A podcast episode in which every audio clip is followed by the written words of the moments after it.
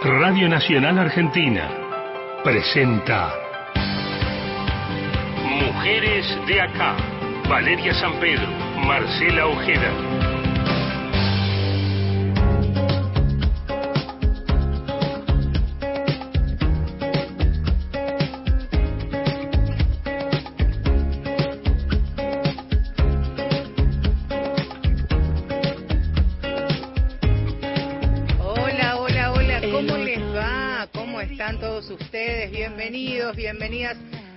Mujeres de Acá, ¿eh? Compañía, nos vamos a hacer hasta las 11 de la mañana en esta, la sexta temporada de nuestro refugio, de nuestro reencuentro semana a semana. Hola, Vale, otra vez como la voz de Gran Hermano, yo revoleo los ojos buscándote por acá cerquita, aunque en casa. ¿Cómo va? Hola, muy buenos días para todos y para todas.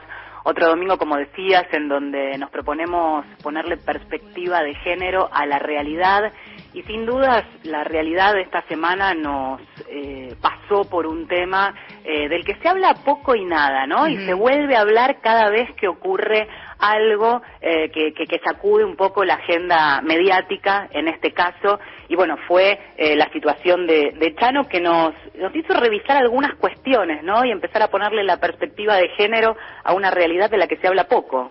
De la que se habla poco y por supuesto aquello que no se menciona, de lo que no se nombre, de lo que no se profundiza, parecería no existir, que no ocurre, que, es, que está invisibilizado. Bueno, tiene que ver con las adicciones, el abuso de drogas y el consumo problemático entre nosotras, en las mujeres. Nos importa, como decía Vale, acercarnos a este fenómeno sumamente complejo, por supuesto bajo esta mirada de derechos humanos, género y diversidad. Es un tema que prácticamente no, se habla, Vale, y que sin lugar a dudas también tiene una carga simbólica y cultural hacia las mujeres que, teniendo que cumplir infinidad de roles y mandatos, también pueden estar atravesando algunas de estas problemáticas. Totalmente. Por eso es que este, merece un abordaje con perspectiva de género, porque tiene sus particularidades.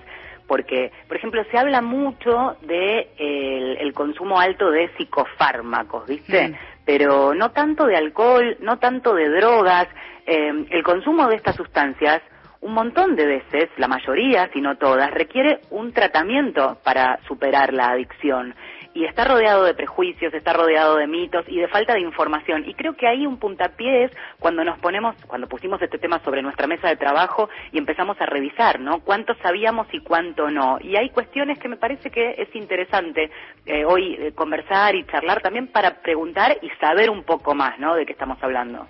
La línea 141, que es una línea federal de atención las 24 horas para acompañar, apoyar y asistir a personas que están atravesando por este tipo de, situaciones, ha llevado en lo que tiene que ver con, con la pandemia y con el aislamiento en este año y medio un incremento de las llamadas. Pero históricamente, antes del marzo 2020, siempre han sido las mujeres las que se han comunicado con esta línea telefónica.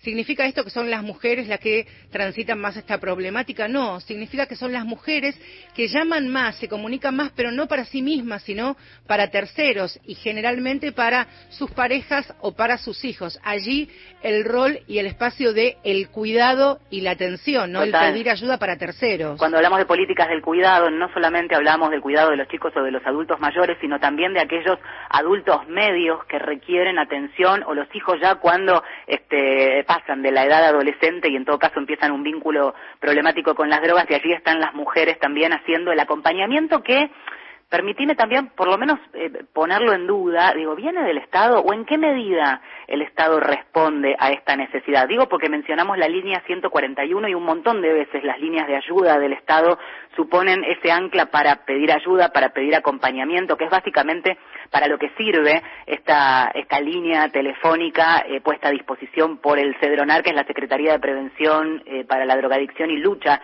contra el narcotráfico. Entonces, bueno, ¿qué hay del otro lado de la línea? ¿En qué medida te ayudan? ¿Qué respuestas te dan? ¿O queda ahí esa mujer, eventualmente sola, tratando de remarla, de acompañar, de sostener? eh, y volvemos a esa imagen de la mamá de Chano, aunque nuestro programa claramente no pasa por ahí, este, pero irremediablemente, ¿no? Terminamos ahí como diciendo, bueno, es la que un poco eh, ataja todas, todas las cachetadas, ¿no? ¿Cuál es también, y pensaba, y ahora vamos a profundizar con una especialista, pensaba en los pedidos de ayuda, en su mayoría, en casi el 80% de quienes se comunican a esta línea son mujeres, insisto, para pedir ayuda para terceros. Esto no nos hace inmune a transitar la problemática de las adicciones, el abuso de drogas y el consumo problemático. En realidad, allí vamos a poner la primera lupa que tiene que ver con la brecha al acceso al tratamiento. La diferencia, si es que existe, y eso lo vamos a transformar en pregunta, entre los varones y las mujeres y de qué manera están diseñadas las políticas públicas de salud para acompañar y asistir a quienes transitan algunas de, las problemáticas. Vamos ya mismo, Vale, si te parece, a darle la bienvenida a, nuestra primera invitada. Es psiquiatra, es médica legista, es presidenta del área de patología dual de la Asociación de Psiquiatras Argentinos y nos vamos a, a Córdoba porque desde allí vamos a charlar con la doctora Yaraví Arce Scott. Hola, buen día, Yaraví. Valeria y Marcela, te, saludamos. Gracias por estos minutos. ¿Cómo te va? Hola, chicas. ¿Cómo están?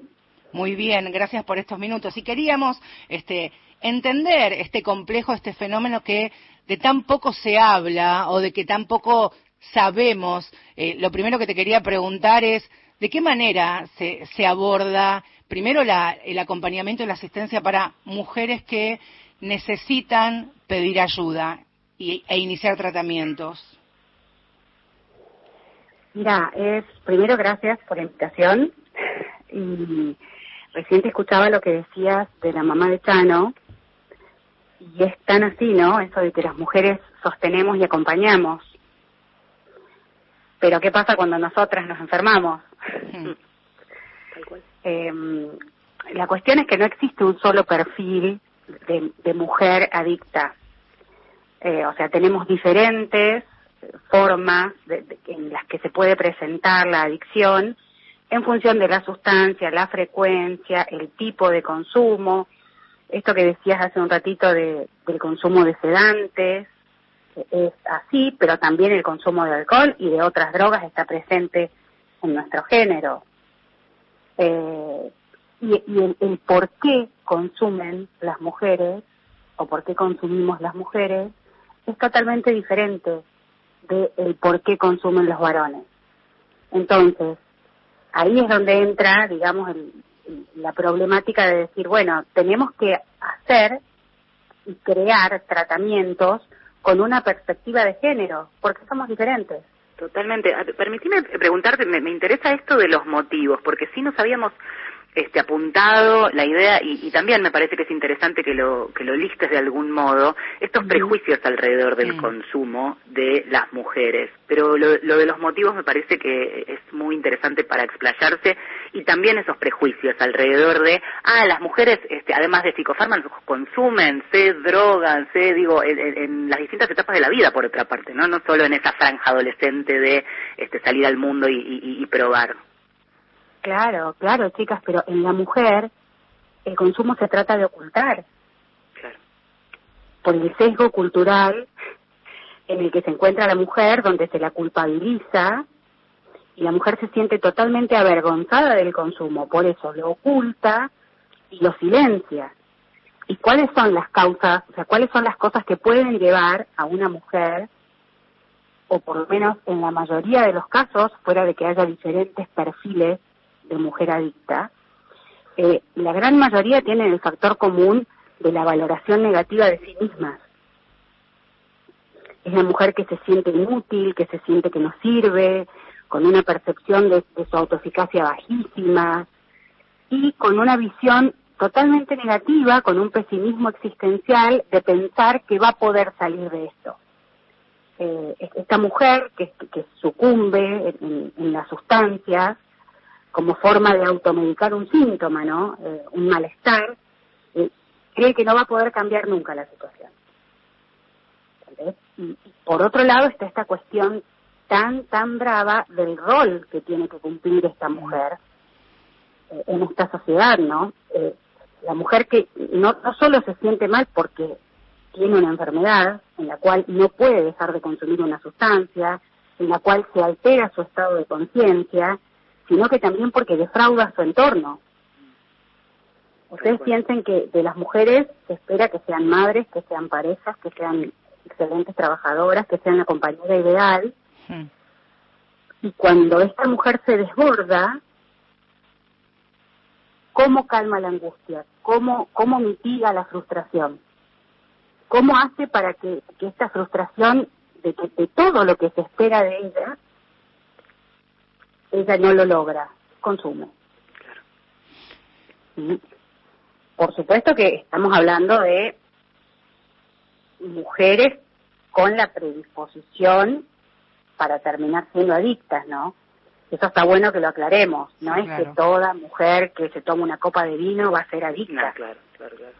Por eso me parecía interesante también y, esta semana hemos escuchado incluso hasta el hartazgo, este privo hartazgo cuando las valoraciones y las explicaciones no están puestas en voz de, en voces de, profesionales y de quienes sepan cuando parece que todo es lo mismo, ¿no? El abuso de drogas, el consumo problemático, las adicciones, como si muchas veces esto fuera una elección de las personas, en este caso de las mujeres que, que los padecen, que los padecen. Pensaba también vuelvo al, tema del tratamiento porque en esta semana, mientras preparábamos el programa, también nos surgía una pregunta así, eh, el abordaje que siempre prometen que debe ser integral, ¿está concebido solamente para atender y acompañar a los varones o también tiene hoy día una mirada con, perspectiva de género o de derechos humanos hacia las mujeres? Mira, yo creo que de a poco lo vamos haciendo. ¿No? Pero como, como todo, creo que, es como todo lo que tiene que ver con género, es algo que va a llevar tiempo, sobre todo a nivel social, ¿no? Porque está claro que la sociedad ve con distintos ojos a la mujer adicta que al hombre adicto. Esto es así. cualquier, a cualquier persona que le pregunte te va a decir eso, pero yo creo que hay un escalón antes, chicas, de esto. Me parece que el, primer escalón es reconocer la adicción como enfermedad, ya sea en hombres o en mujeres, ¿no? Mm. Esto que vos estabas diciendo recién. No consume cualquiera, no consume el que quiere. Vos, vos si querés hacerte adicto, no, no es que te podés hacer adicto. La adicción es una enfermedad y como tal debe recibir un tratamiento médico. Yo creo que ahí es donde empieza la, primera problemática de las adicciones, que no se la reconoce como enfermedad. Hay una, una mm, inquietud que aparecía, eh, porque, a ver, hablar de este tema de adicciones, de consumo, eh, de algún tipo de exceso en el consumo de sustancias, eh, es por un lado de qué manera se atiende y demás lo que venimos hablando, pero también se habló y mucho, y me parece que podemos abrir un capítulo aparte en lo que es la ley de salud mental, pero antes de abrirlo, la pregunta original, ¿qué tiene que ver el consumo y las adicciones con la salud mental? ¿Qué pasa con esos cuadros psiquiátricos asociados, si es que los hay, al consumo? Es decir, no la patología mental este, no vinculada al consumo, y, y qué tiene que ver como para que quede amparada también bajo esta norma de la que vamos a hablar ahora en un ratito. Bueno, eso es eh, la patología dual. Hmm. La patología dual es una adicción más otro trastorno mental. Fíjate que te estoy diciendo otro trastorno mental, con lo cual estamos considerando a la adicción como un trastorno mental. ¿Cuál es el problema acá? Hay un terreno predisponente tanto para la adicción como para la enfermedad mental. Este terreno predisponente es este cerebro enfermo, digamos. Por eso te decía que no es adicto el que quiere, sino el que puede. Entonces, no solo por el efecto tóxico de las sustancias, vos vas a tener cuadros psicóticos o, estos cuadros así de excitación, sino también porque las sustancias muchas veces ofician de gatillo de ciertas enfermedades mentales. Es como que te fumaste un porro y ¡tac! apretás el interruptor. Para que se desencadene una enfermedad mental que a lo mejor si vos no hubieras fumado el porro tal vez no se hubiera desencadenado en ese momento, tal vez hubiera sido más adelante. Mm. Y después, aparte de eso, si hablamos de consumo prolongado en el tiempo, ya estamos hablando también del deterioro por consumo, que también va a tener cuadros que tienen que ver con cuestiones mentales. Eh, se me ocurre, a ver, los síndromes de amotivacionales por, por el consumo crónico de marihuana. ¿Viste esa cosa de los chicos que están totalmente aplanados, que no tienen ganas de nada, que no hacen nada, que solo viven para fumar marihuana?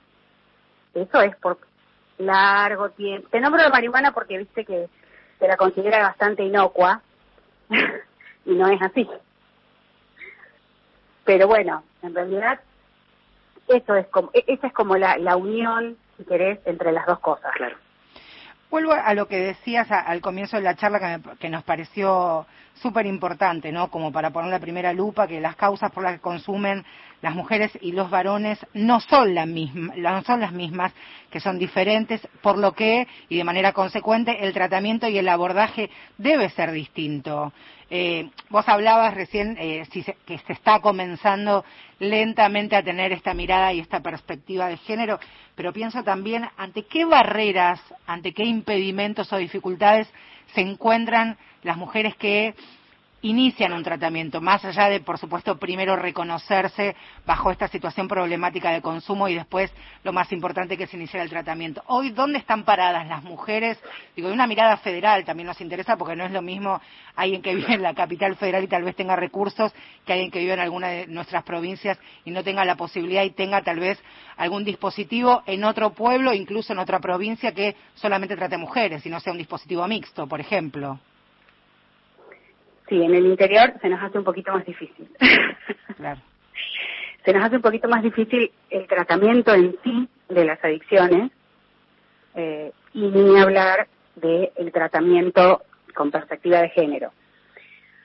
En realidad, la mujer necesita mucho más sostén y mucha más contención porque históricamente la mujer es la que cuida como te decía recién, pero bueno, ¿quién cuida a esta mujer desbordada, a esta mujer enferma? Y con una enfermedad no muy bien vista por la sociedad. Y por eso te digo que, que, la mujer lo oculta. El consumo, el consumo de las mujeres es silencioso. En realidad se llega a ver y explota cuando ya es como alevoso y no da para más. Si no, eh, viene siendo como generalmente un consumo lento para mitigar eh, la angustia, para mitigar el malestar que sienten, eh, como te digo, oficiando si querés de automedicación incluso.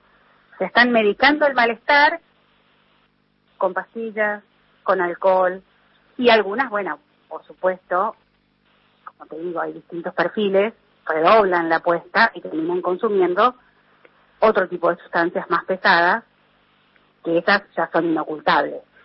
Eso es un poco más en las mujeres jóvenes.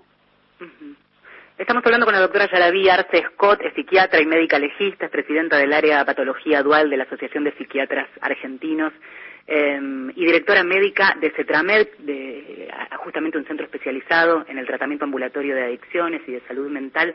Me interesa meterme en lo de la ley porque, em, bueno, hay, que contar que, digamos, si bien data del, del 2010, ha tenido, digamos, distintos momentos en los que se pone en discusión yo pensaba en, en esta mm, en el espíritu de, la ley cuando dispone la sustitución del sistema del, del clásico manicomio, ¿no? La local manicomio, seguimos pensando con perspectiva de género, basado en el encierro, en el aislamiento, reemplazarlo por uno de salud mental comunitaria que garantice la atención, que sea humanizada esa atención y que promueva la inclusión social. Y digo, a veces las letras de las leyes son, suenan tan bien y en la práctica lo que acabas de decir es tan difícil la reinserción, el volver cuando se llegó a un límite o se lo cruzó. Entonces, entre la falta de dispositivos, la falta de presupuestos, con la intención pareciera poco. ¿Cómo ves vos la ley y qué herramienta hoy supone real para quienes se dedican a esta atención, a la, atención de estas patologías? Ay, totalmente de acuerdo con lo que decís. Es así.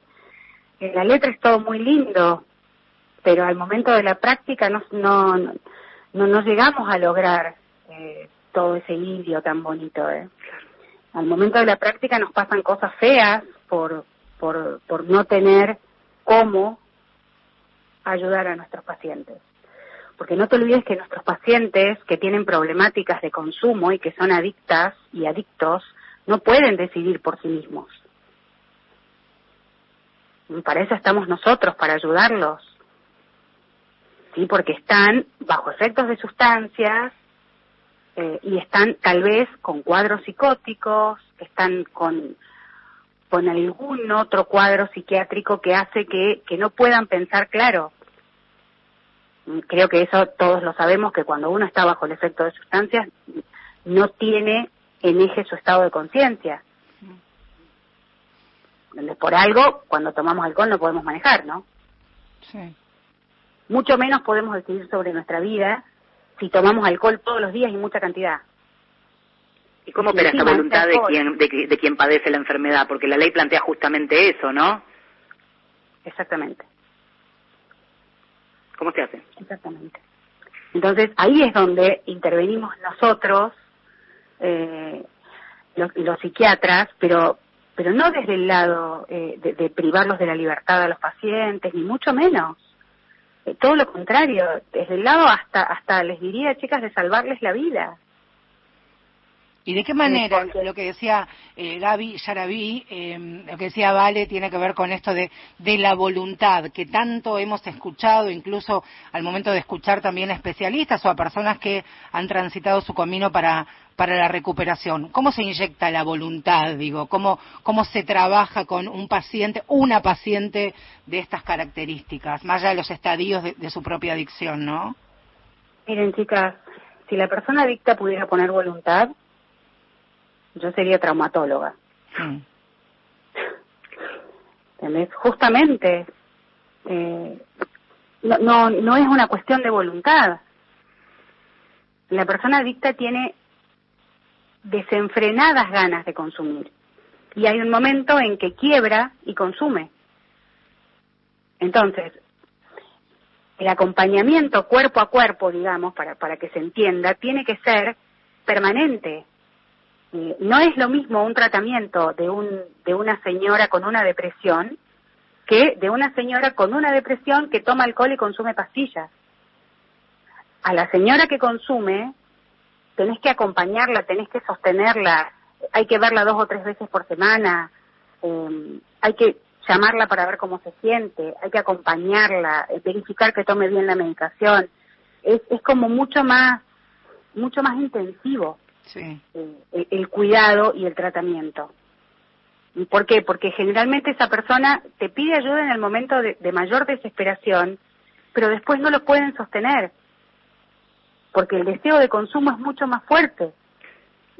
perdona, me vuelvo a la pregunta que te hacía Marce, porque lo que no nos tratamos de representar, lo que no podemos representarnos es cómo, cómo se acerca esto que dice la ley, donde prevalece la voluntad de quien padece el trastorno, hay una instancia en donde decide alguien, ¿no? E incluso cuando se hace intervenir a un juez o el profesional, o ante una situación extrema que pone en, qué sé yo, en, riesgo a otro, ahí sí.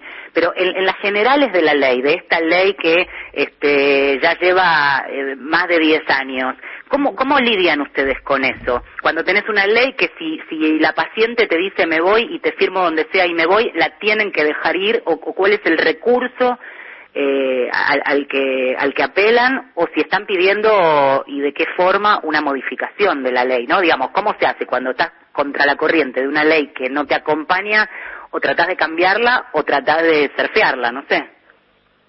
Mira, eh, en, en, lo personal, en mi experiencia, cuando cuando arrancamos con la ley, yo todavía vivía y trabajaba en Buenos Aires.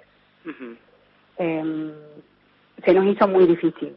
Trabajando en internación, eh, se nos hizo muy difícil. Y te cuento cuando llegué a vivir a mi pequeño pueblo de 20.000 habitantes. Fue más difícil todavía. Pero um, terminamos, a, ver, terminamos recurriendo a familiares eh, que, los que los familiares hablen, en el caso de donde vivo yo, con el asesor letrado, eh, ver eh, de, hacer intervenciones judiciales. Y a veces apelamos al vínculo con el paciente en, en, el momento que se puede y en la medida que se puede, como para tratar de que tenga un minutito de luz en el que pueda entender que tal vez la internación es para ayudarlo, que la internación es para que pueda dejar de consumir, pero bueno, eso es eso es muy difícil.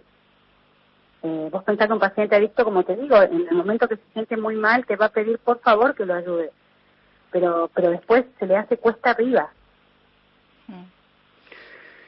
Sí, una situación este, más que difícil. Em, muy difícil. Para mí, por eso que también pedimos la modificación hace rato y y somos muchos los, los psiquiatras que, que se nos hace difícil sostener tratamientos eh, eh, con esta ley en la espalda, ¿no? ¿Tenés unos minutos más para, para dedicarnos? Porque estamos con, con, con la tanda de y media y, queremos hacerte algunas preguntas más todavía. ¿Tenés unos minutitos y nos esperás? Sí, sí, claro que sí. Marcela Ojeda y Valeria San Pedro están en Nacional, la radio pública. Si vas a tirar plásticos, cartones, vidrios, metales o papeles, llévalos siempre limpios y secos al contenedor verde o punto verde más cercano, o entregáselos en mano a un recuperador urbano.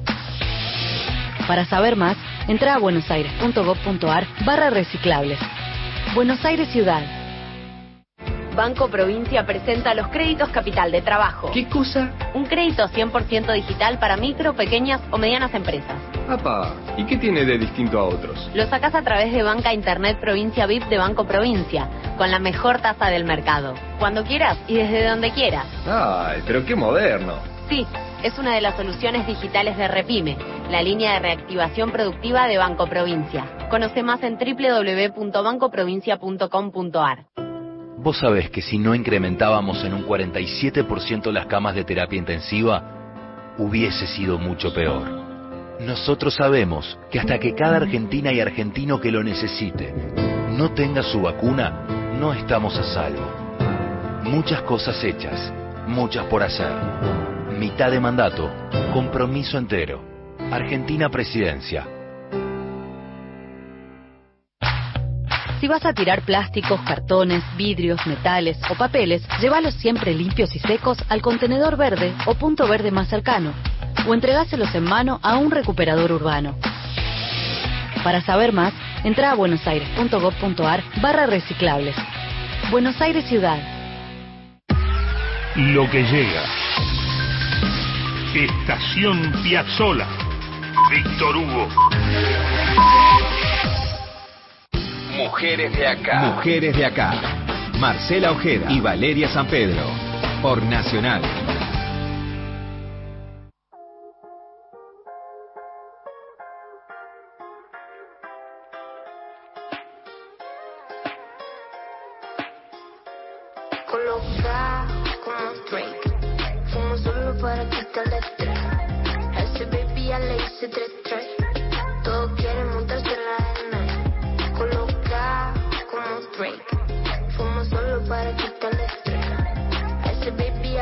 3, 3.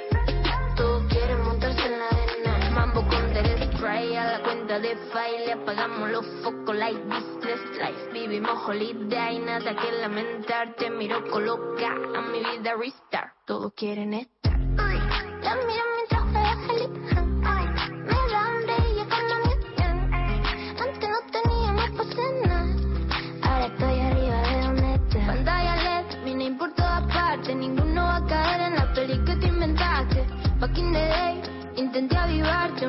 que te venda si se trata de pegar. Colocado en una esquina virado, estamos muy agonizados con el tema atrasado. Lo bueno de mi lado, eso fue que. Le cerramos todo el telón. Colocado como un trick. Fumo solo para quitar el estrés. Ese baby ya le hice tres tres.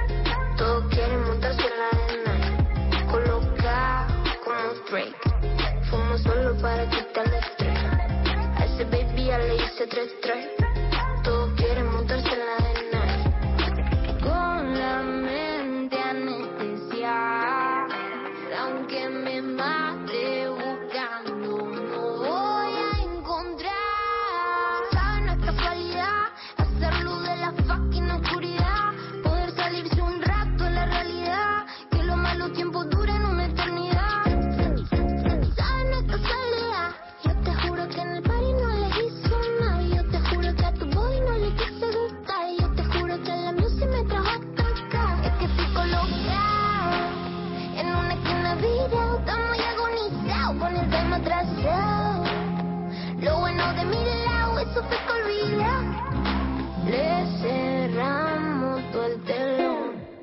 Yo sí bien con el show.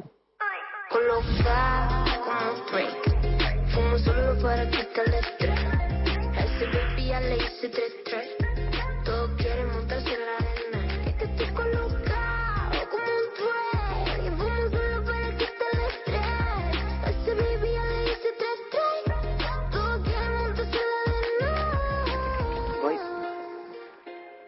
Nicky Nicole colocado pasa por Mujeres de acá hasta las 11. Nos quedamos.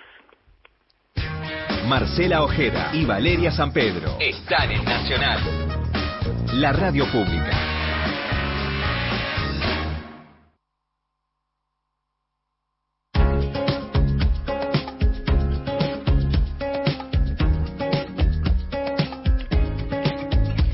Seguimos en Mujeres de Acá hasta las 11 de la mañana, nos hacemos compañía y en esta edición de Mujeres de Acá intentábamos entender, profundizar, comprender de qué manera y con una perspectiva de género podemos hablar del abuso de drogas, el consumo problemático y las adicciones, por supuesto centrándonos en las mujeres y también de qué manera comprender, desglosar estas estadísticas, estos números, estos informes de observatorios, por ejemplo, de la CEDRONAR, la Secretaría de Políticas Integrales sobre Drogas de la Argentina, que tiene que ver, por ejemplo, con la cantidad de llamadas que diariamente ingresan a la línea de atención y acompañamiento, que es la 141 de la que pueden llamar de todo el país. Ya dijimos al comienzo del programa que en su mayoría son mujeres para pedir asistencia y ayuda para, para terceros, no tanto a sí misma, y que esto no significa que las mujeres no, no padezcan alguna de estas tres situaciones que, mencionábamos antes, ¿vale? Exactamente, y pensaba, más de 500 llamados por día puede ser eh, un, un número simplemente para pintar una situación que es el inicio, ¿no? Como siempre decimos, y en otras áreas, cuando hablamos del 144 o- u otras líneas de ayuda, el animarse a llamar para que alguien haga algo, para que te dé una mano, para no obtener sobre los hombros la ayuda del familiar, del hijo, del marido, de quien sea, o eh, la propia ayuda, ya es un paso, pero después tiene que haber un soporte que muchas veces falla y acá me parece que, que es importante anclar en estos estudios que, que se hacen. Estaba leyendo, por ejemplo, el último estudio epidemiológico de salud mental publicado por una revista científica especializada habla de que eh, del total de personas con trastornos mentales en la Argentina, solo el 11,6% recibió tratamiento en el último año. Y dentro de esas, entre los grupos que padecen trastornos severos, situaciones que necesitan de atención, siete de cada diez personas no accedieron a ese tratamiento que necesitan con urgencia, o por lo menos no, no accedieron en tiempo y forma. Ahí estamos hablando de, bueno, la línea está y qué pasa después, ¿no?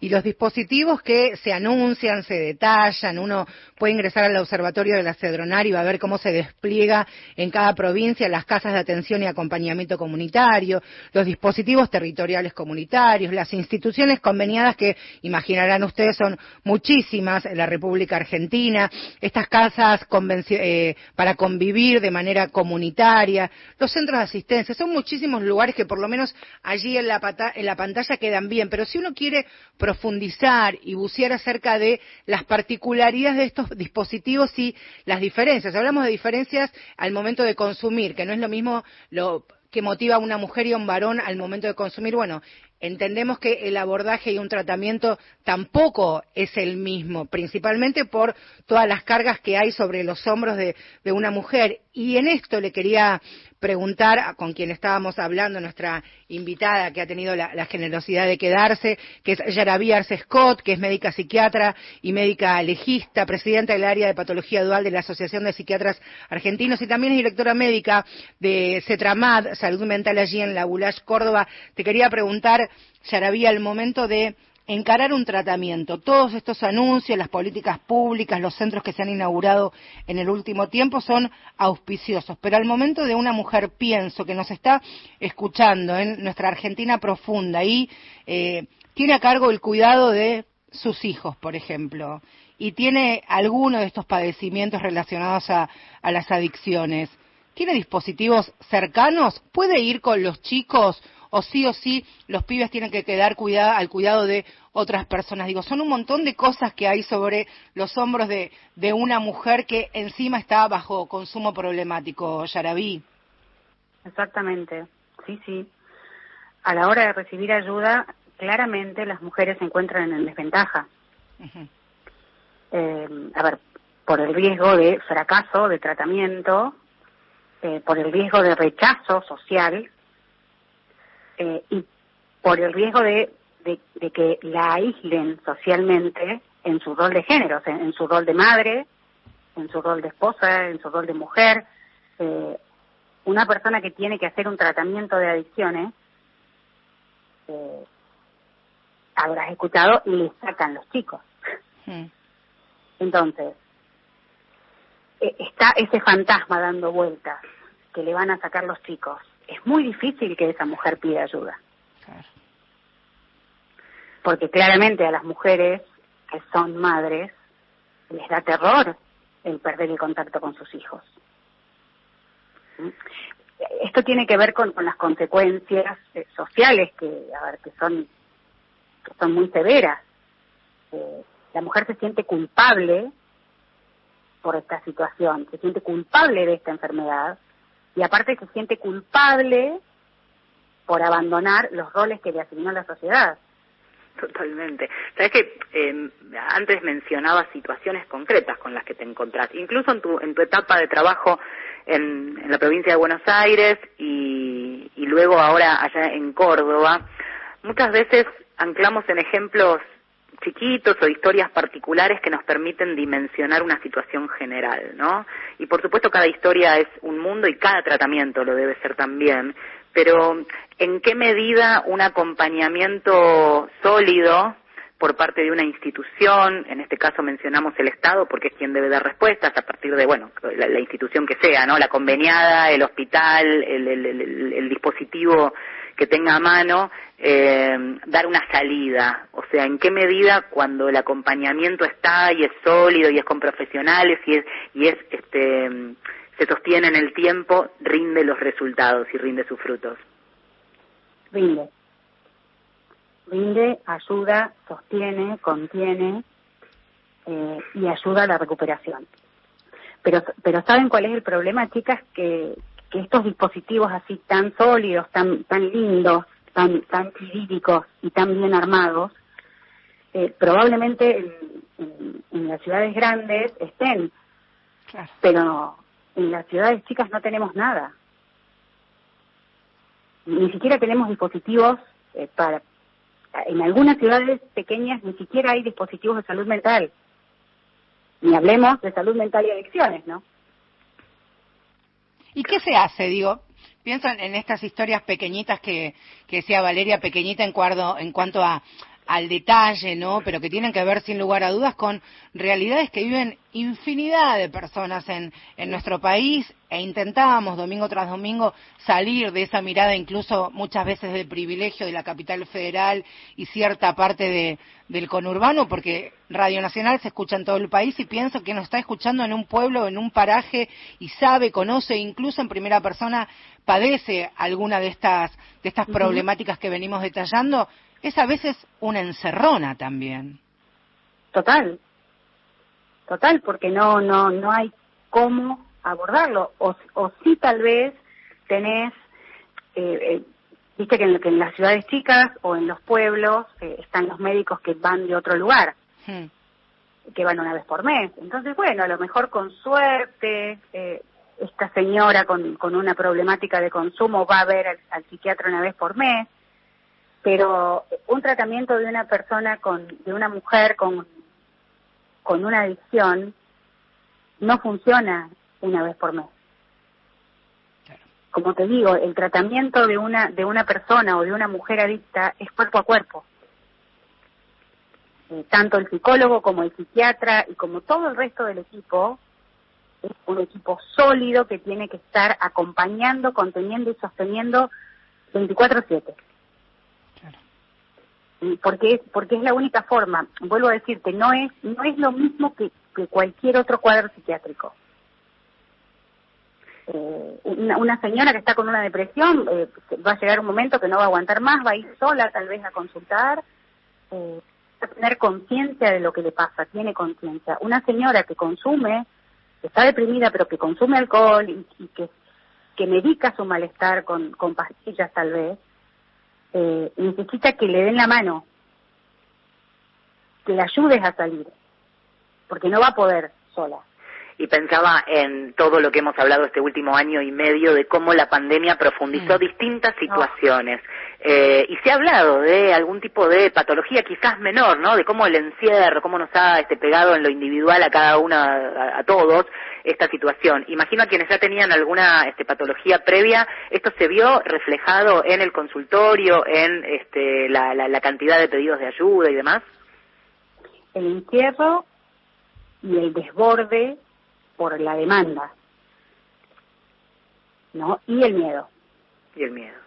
Claro. O sea, esas, es como que hay, eh, como que hubo, o por lo menos en, las ciudades chicas donde no tuvimos, eh, el año pasado no, tuvimos como tanto, tanto, tanto, tantos casos de, entrada, de movida, como si tuvieron las ciudades grandes. El año pasado era un poco la consulta por, por el desborde de estar tanto encerrados y de no aguantar. Eh, este año ha cambiado un poco el motivo y este año es terror. Mm. Terror porque somos comunidades muy pequeñas eh, en las cuales cada persona que se muere eh, son personas que hemos visto crecer, que hemos visto nacer o, que nos han visto o que era un vecino o era un tío. en las ciudades chicas no son números. Entonces está, hay un halo de tristeza enorme eh, y eso hace que, que, si ya había una patología psiquiátrica, se agudice. Y que si no había, probablemente eh, e-, este miedo tan grande y esto de ver la muerte tan cerca haga que aparezca. Y también eh, de forma paralela lo, lo que ha crecido y cómo se ha incrementado la venta de alcohol en este año y ocho meses, la, el, consumo de alcohol, la droga psicoactiva legal, que todos tenemos acceso, incluso los menores de edad, que también va de alguna manera acompañando, ¿no? Esta, esta pintura, esta, sí, esta pintura que queremos dar y pensaba también, eh, Yarabí, el, la lupa que se le pone a las mujeres que tienen problemas de, adicciones o consumo problemático y que principalmente son para no irnos a una mujer adulta, una adulta mayor, sino a una joven. Eh, la, estigmatización que hay, ¿no? De la piba fisura, la cachivache, la que está arruinada, la que es un fantasma, que incluso también está expuesta seguramente mucho más a otro tipo de violencias por parte de, varones, tal vez en, la misma situación de, adicción o tal vez no, ¿no? Claro, y sí, porque porque en la mujer no no está visto igual. Hay, hay, hay cosas en, el hombre que consume que ofician como atenuante. Ay, estaba drogado. Hmm. Y, lo mismo en una mujer oficia como agravante. Ay, mirala este, ¿qué querés? Estaba drogada. Claro. Es, es, tan, dura, es tan dura la vara con, con la que se le da a, la mujer. Eh, eh, y, fíjate que es enorme la diferencia de, de cómo la sociedad lo piensa tal cual las palabras que dijiste vos recién, ay, mira este cachivache, mira qué desastre, y sí hace cualquiera, y está en cualquiera, y, y no sirve para nada, y es inútil. Si hay, Nadie, nadie puede ver que tal vez esa chiquita de 20 años está enferma. Sí, incluso también como, y ya para ir cerrando, ya la vi como instalado también desde los medios de comunicación hay una clara diferencia entre los varones que populares, instalados en, la agenda mediática también y que transitan algunos de, de estos problemas, eh, son tratados periodísticamente de una manera y cuando son mujeres también de, de, otra forma. Eso seguramente es, un debate y pensaba, nosotros hace un par de años también, vale, recordarás, hicimos un programa acerca de las mujeres que tienen algún tipo de padecimiento mental, psicológico o psiquiátrico. A veces este, parece que, uno pone las palabras y tiene miedo a no decirlo correctamente. Y pensaba también cómo a ellas también, contra ellas también está el estigma, la mirada incluso punitiva de, de la sociedad. Imaginen este, aquellas personas que tienen el doble padecimiento de las adicciones y de una enfermedad mental de base no es fácil encima por su condición de mujer. Yaraví, muchas gracias por estos minutos con nosotras. Vale, Cerras Bosa, ¿estás ahí? Sí, te mandamos un abrazo y muy esclarecedor también, ¿no? Me parece una mirada desde adentro, adentro de su consultorio, adentro de el trabajo diario y en contacto con, con las pacientes y con las necesidades. Me parece que visibilizarlo era lo importante. Yaraví, muchas gracias. No, chicas, muchísimas gracias a ustedes. Un abrazo. Muchísimas gracias. Ahí está escuchando la música que traje como para antes de cerrar. Llega Pero Tachingo. Eso es vértigo.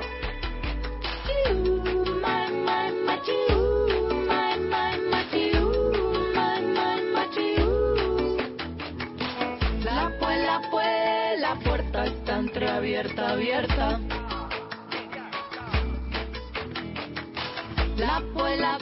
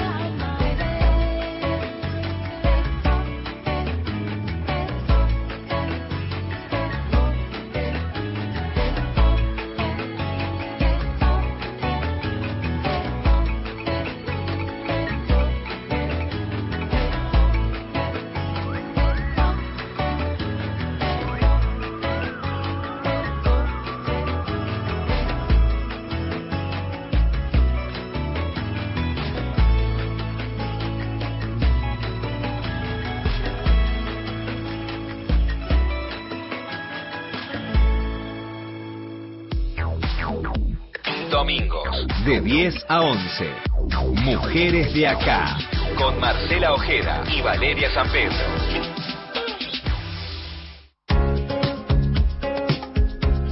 Seguimos estos minutitos que nos separan hasta las 11 para finalizar otro Mujeres de Acá.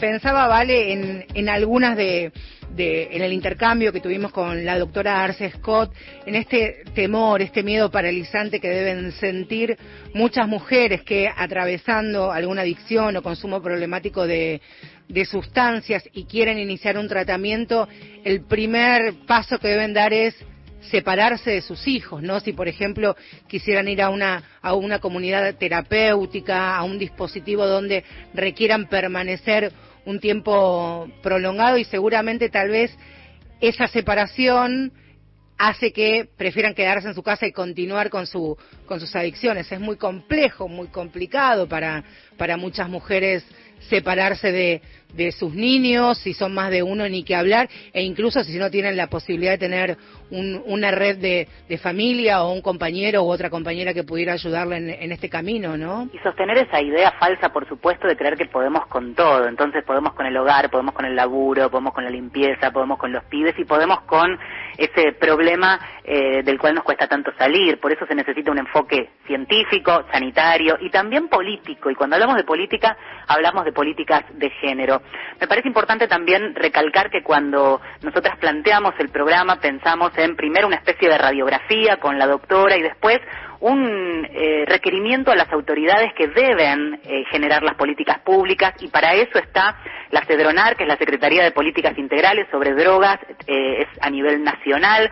Teníamos planteada una nota que por una cuestión personal no se pudo y no dispusieron a nadie de segunda línea para poder aportar algunos eh, detalles de lo que necesitamos saber, porque cuando hablamos de que la mayoría de las terapias se aplican eh, hoy en día, fueron diseñadas para varones, y ahí la doctora decía, bueno, hay una reformulación de a poquito con mucho remo, tenemos que este, apelar a informes y estadísticas de muchas veces organizaciones sociales, este, asociaciones civiles que vienen a echar luz. Y permitime este, aportar, por ejemplo, qué pasa con el presupuesto, porque si antes decíamos que entre los grupos de personas que más necesitan enfrentar un trastorno severo, siete de cada diez no accedieron a los tratamientos, entre otras cosas, es por la falta de presupuesto. El artículo 32 de la Ley de Salud Mental establece que el Estado debe designar, destinar 10% del presupuesto total de salud a salud mental y promover, por supuesto, que después cada distrito haga este, lo mismo. Sin embargo, desde el año 2015 ese artículo se viene incumpliendo y de modo alarmante. O sea, decíamos, deberían destinar del presupuesto total de salud el 10% a salud mental. ¿Sabes cuánto se viene destinando? El 2%. 2015, 2016, 1,35 en 2017 y este año 1,47. Esto lo ha publicado la Asociación Civil eh, por la Igualdad y la Justicia. Importante, ¿no? Cuando alguien compara y pone sobre la mesa, era una de las preguntas que podíamos hacerle a la Cedronar. Y el porcentaje este de salud mental dentro del presupuesto al área de, de salud de todo el país, un 2%. Y hay que tener en cuenta que también la Secretaría de Políticas Integrales sobre Drogas de la Nación depende directamente de jefatura de gabinete. O sea que allí tenés, por un lado, el Ministerio de Salud en lo que es salud mental, las adicciones como parte de algunas de las patologías, de las enfermedades que podrían estar incluidas también en el presupuesto. Hablamos de dispositivos, ya hice una mención, un detalle. Durante la semana también quise saber, profundizar, más allá de experiencias personalísimas y cercanas que nosotros podemos tener con gente que nos rodea, muy cercana a nuestros afectos. ¿Qué pasa con una mujer que inicia un tratamiento? 28 años, forma parte de una comunidad terapéutica en la zona de Pilar, con muchísimo esfuerzo hace seis meses que está incluso dentro de la pa- en el contexto de, de la pandemia hablé con su mamá es una comunidad terapéutica mixta están divididos los varones de, de las mujeres con el hombre enorme alambrado de acuerdo por supuesto a cómo va siendo la evolución semana a semana pueden haber a veces hacerse actividades y acciones entre, entre ambos grupos. Una vez por semana, por ejemplo, se hace una especie de, de guitarreada de acuerdo a la evolución de cada uno de las personas que están en este espacio comunitario. 40 mil pesos sale mes a mes para la familia de esta mujer joven, Mira. esta joven mujer, poder acceder al tratamiento que por supuesto para la madre me dijo, lo vale centavo a centavo, más allá de que hay semanas más complicadas que, que las otras, pero llegó ahí después de un, un camino bastante complejo para, para pedir ayuda. 40 mil pesos es prácticamente un salario de, de un trabajador, es muchísima plata. Es un lugar mixto, como te decía, no es dedicado exclusivamente a las mujeres, pero también me contaba un detalle que no es menor. Eh, tienen, por ejemplo, todo lo que tenga que ver con eh, la higiene personal femenina está contemplada de eso dentro de ese de ese esa cuota, este, esos honorarios que se pagan mes a mes. Un detalle que podrían decir, bueno, toallitas femeninas, tampones. Bueno, eh, parte. bueno, es parte también de pensar, por lo menos en un mínimo detalle, lo que significa una perspectiva de género en este tipo de tratamiento. Ahora fíjate, la atención sanitaria privada y otra vez desnuda el, el sistema de Claro. salud en donde tenés la opción privada para quienes pu- pueden pagarlo y para quienes no, ¿qué? Eh, vamos a contar también de un informe con el que vimos en la semana que es muy esclarecedor en provincia de Buenos Aires. No es poco porque estamos hablando del distrito más populoso de la República Argentina. La investigación del doctor Walter Martelo data del año pasado, con lo cual es bastante reciente porque pensemos que en el último año no cambió demasiado, eh, sobre todo por el contexto de la pandemia. Siete comunidades terapéuticas dependen del Estado bonaerense, todas, todas destinadas a varones. Entonces tenés dispositivos de asistencia, 85 instituciones y ONG conveniadas para asistencia, para acompañamiento. Solo 3 de 85 permiten tener la modalidad de internación de mujeres con embarazadas y mujeres con niños, que es lo que veníamos planteando. Sí. Ahí tenés la diferencia. Entonces, la estadística plantea menor cantidad de mujeres, pero no en esta medida, no de 85 solo 3 que contemplen la internación, el acompañamiento, esta modalidad con este, mujeres, por ejemplo, embarazadas, que también hay casos. El distrito más rico de la Argentina, en la ciudad de Buenos Aires, hoy día, y voy a hablar este, estos segundos nada más, y otra vez haremos un programa especial acerca de los adolescentes. Hoy día, este domingo por la mañana, hay 37 adolescentes que están realizando tratamientos en distintos dispositivos propios y conveniados. De esos 37 este, adolescentes están distribuidos en 15 espacios entre los residenciales y los ambulatorios. Solamente uno solamente uno está dedicado exclusivamente para el, el tratamiento y acompañamiento a adolescentes con problemáticas relacionadas a las drogas. Una realidad durísima puesta sobre la mesa, creo que estamos terminando, ¿no? Ya Ya. estamos, ya estamos. Los últimos segundos, Gloria Sarmiento estuvo a cargo de, de la operación técnica. Gustavo Kogan, que estuvo cortando clavos toda la semana. Ahí, Kogan, míreme, porque yo veo una pelada nada más. Claro, veo algo que brilla. Este, Gustavo Kogan, a cargo de la producción ejecutiva, periodística y todo lo demás. Y como siempre, los micrófonos de mujeres de acá abiertos para quienes decidan y quieran charlar con nosotros. Si es una única voz, bueno, momento este para habilitar otras y poder intercambiar aún más, ¿vale? Marcela Ojeda en la conducción de este programa al frente del micrófono en los estudios de Radio Nacional. Hasta el domingo próximo, a quien escuchan esa Valeria San Pedro, nos volvemos a encontrar, ¿eh? Gracias. Chao. Candado